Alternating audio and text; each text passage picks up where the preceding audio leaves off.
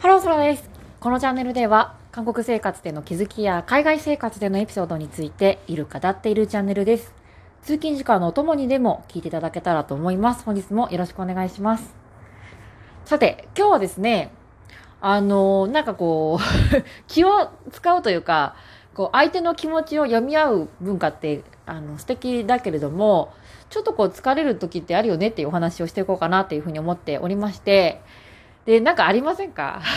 私だけかな？私は結構あの大雑把に見えてかなりこう相手がどう思うかとか相手の気持ちとかっていうのを読み読み込むというか、読んでしまう、あの、まあ、習慣というかですね、性質を持っているような人間なんですよね。で、この番組でも何回か私がこう、えー、なんだっけ、HSP かな？ハイパーセンシティブパーソンで、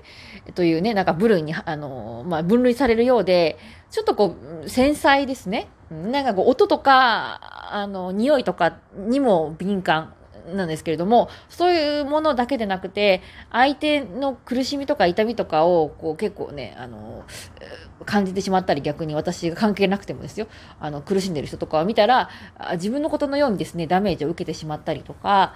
あの、あとは相手がやっぱりね、がどう思ってるか、今相手が苦しいのか、幸せなのかっていうのに、をこ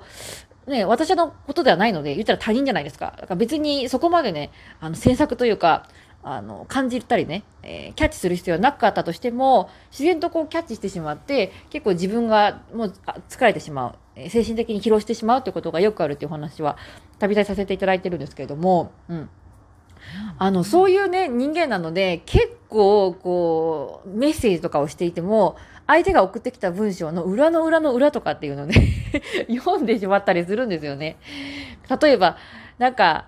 うーん、なんだろう。メッセージをね、夜中の10時とかにこう送って、で、えっ、ー、と、送って、相手から、あ、や、なんか、ありがとうございます、みたいな。ことを書いてきても、いや、でもなんか夜中送ったから迷惑って思ってて、もうなんか最悪だなと思って言いながらも、仕方ないから立場上ね、私がなんとなく上だな感じだったから年齢的にも、なんかありがとうとかって、もうかわいい、なんか送ったのかな、申し訳なかったなとかですね。なんか、そういう、いや、本当になんか何も考えずに、ありがとう、こんなの送ってくれてありがとうございますって思ってたのかもしれないですけれども、結構ね、裏を書いて、逆に結構目は自分が自分を責める。迷惑をかけてしまったとか、自分がダメな人間な行動してしまったとかでですね 自分を責めてしまうっていうのがよくあるんですよね。うん、でこれはね、結構、あの、大人になってから、発症したというか病気ではないのであれですが、もうね、あの、小学生の時の通信簿とかにも、そらさんは、まあちょっと勉強がちょっとままそこそこできたんですよね。まあそういう勉強とかはできても、なんかこう、自信がね、いつまで経ってもこう湧いてこないというか、なんか自分ができない人だとか、自己肯定感みたいなのが低すぎますみたいなものを、授業参加じゃなくて、なんだっけ、家庭訪問みたいな時にも言われ、通信簿にも書かれたんですよね。人間のね、性格ってやっぱり10年、20年で変わらないじゃないですか。もう、だから、もう仕方ないんですけれども、うまく付き合ってね、今いけてるので、別にそれで苦しみを味わったりとかね、生きづらさをものすごくあの感じてるわけではないのですが、うん。で、ちょっと話はずれました。えー、そんな私、やっぱりね、あの、仕事とかしていても、読んじゃうんですよね、結構。で、私が最近気になるのが、あの、返信不要ってやつ。これ、私の会社だけですかね。結構、あの、私は、の会社だけかもわかりませんが、何かメッセージを送って、で、まあ、返信不要ですみたいな。あありません？例えば、まあ、会社の人数が100人いたら、あの、100人にね、全身一斉送信で、皆さん、あの、例えば、今週の末に会議がありますので、全員参加してください。返信不要ですとかって、で、あの、返信不要っていうのはおそらく100人に宛てに送ったら、100人が、あ、わかりました、了解です、了解です、了解です。って100人が送ったら、ね、あのタイムラインっていうか、あの、メッセージ欄がね、了解です。で終わってしまうから、埋まってしまうので、それを防ぐために返信不要です。っていうような、あの、ものを使ってるんだと思うんですけれども、なんか、それは理解できるんですよ。それは返信不要。100人に当てられてるので、まあ、私個人に直接こう、1対1で当てられてるものではないから、別にそこには何とも思わないんですけれども、たまにね、1対1のやりとりで返信不要って使ってくる人いるんですよ。例えば、あの、うん、私が、まあ、何ですか、有給を使って休んでる時に、あただ報告業務で、まあ、今日こういうことがあって、えー、こうなりましたみたいなものが連絡が来て、で、返信不要ですって。まあ私ね、ソラさんは今日お休みだから別に返信する仕事だからね、それも返信する必要はないよっていうことで、あの、ご声で返信不要ですって書いてくださったと思うんですけれども、なんか個人的にはね、1対1のやりとりだったら別になんか、むしろなんか返信不要って言われるとこうムズムズしてしまう。ムズムズしてしまって、あ、わかりました、了解ですぐらいは返信したいって思ってしまうタイプなので、なんかね、返信不要、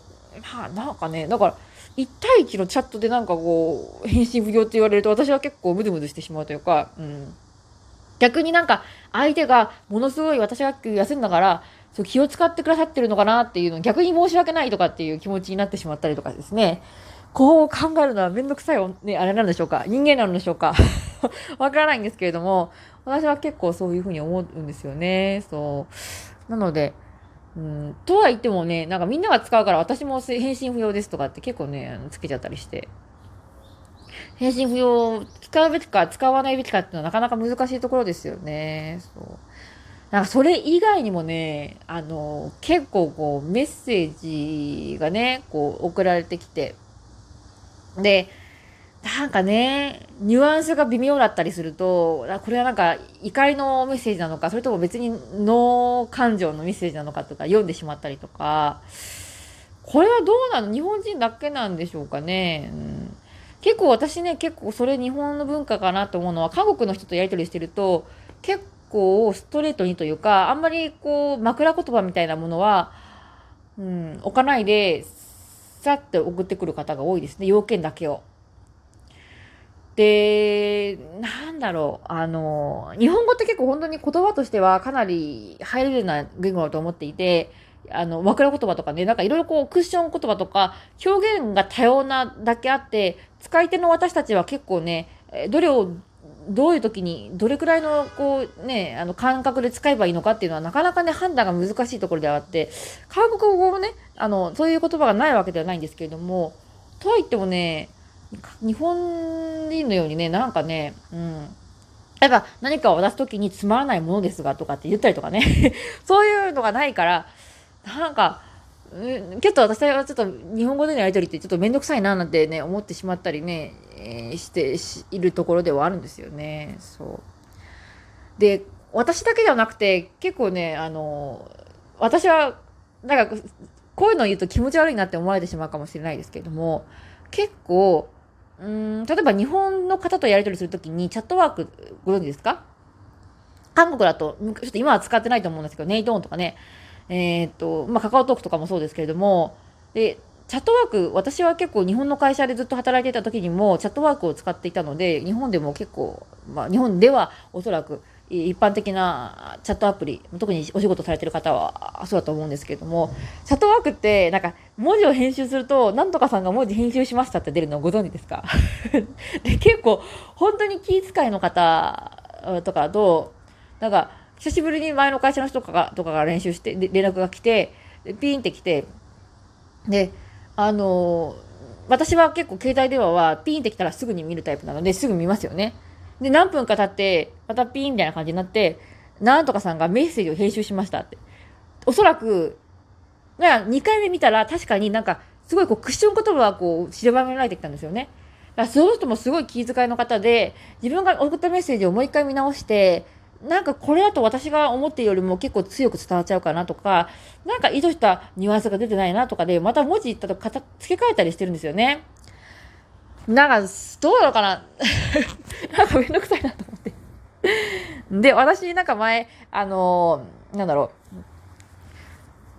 あのあそうだネット上でのこう悪口みたいなもので苦しんでる人が結構いるんじゃないかって特に芸能人の方とかですねであの自分が投げた言葉があの、綿あめみたいにね、ふわふわなあのものであれば問題ないですが、自分は綿あめだと投げて、思って投げた言葉がですね、実際はなんか、すごいゴツゴツの石だったりとか、むしろナイフだったりにしてね、相手の心にぐさっと刺さってしまう可能性もあるじゃないですか。だから、そういうのを防止するためにですね、自分が言葉を投げる際には、前にはもう一回点検をして自分の言葉にトゲがないかですね。相手に自分が思ってる通りに届くか、本当に綿あめで投げても危なくないものなのかっていうのを確認してから投げた方がいいんじゃないかってお話させていただいたので、まあ矛盾しますよね。こういうのはめんどくさいから確認しないでパンパン投げてしまえっていうのとはあの矛盾しますが、な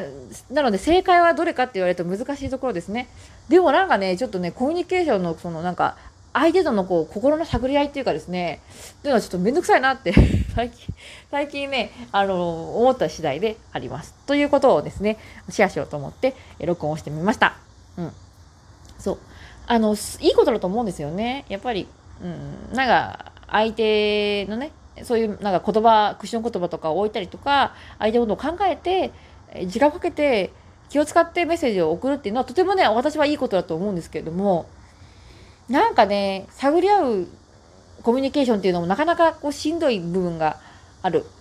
し、結論なんかこう実際に会ってねこう言うこれもまた昔お話しした話なんですけれどもやっぱり会って話すとねあの投げかけた言葉がどうやって相手に伝わってるのかっていうのはあの受け取り側にしか分かりませんがとはいっても表情とかを読んでねこの人ちょっとなんか表情が悪くなったなとかでこう投げたね自分が投げた言葉が届いた瞬間相手がどういう表情かっていうのは見ることができますよね。だからなんか相手の表情が曇ったら何かダメだったのかなっていうフォローの言葉を付け足したりできますけれども、ね、あの、メッセージとかだとね、投げた後の表情なんてね、あの見れませんから、自分が投げた言葉が一体ね、あの、ナイフだったのか、綿山だったのかっていうのを確認することができませんからね。なかなか結構大事なことを話すときには、なんかメッセージよりも実際に会って話した方が安全なのかなとかね、逆に気をつかなくていいのかなっていうふうにも感じますね。うん。はい、話がずれました。さて、えー、今日は言葉についてお話ししてまいりましたが、いかがでしたでしょうか？何か良い気づきをあれあればですね、嬉しいです。はい、さて、長々とご視聴いただきましてありがとうございました。今日も一日頑張りましょうバイバイ